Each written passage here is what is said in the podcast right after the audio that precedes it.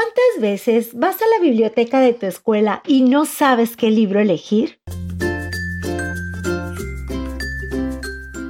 Por eso mejor escucha las reseñas literarias de niños para niños y encuentra tu próxima aventura.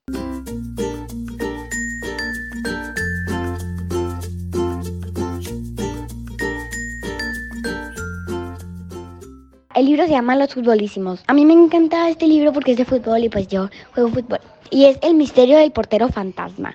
Lo ilustració Enrique Lorenzo.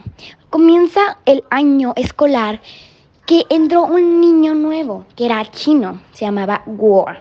Y pues pasaron los días y él era un nerd, literal.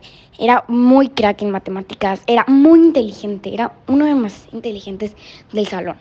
Y pues eh, como jugaba mucho fútbol ahí también, pues había una, una academia de fútbol, de partidos y de entrenamiento.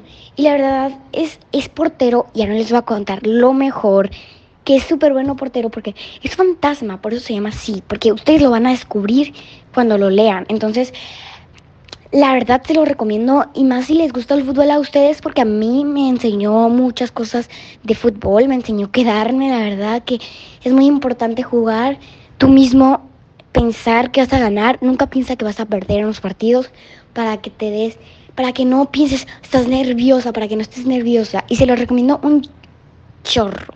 Y al final es lo mejor. Está un poquito largo el libro, pero neta se lo recomiendo mucho. Espero les guste si lo leen. Y neta, leanlo.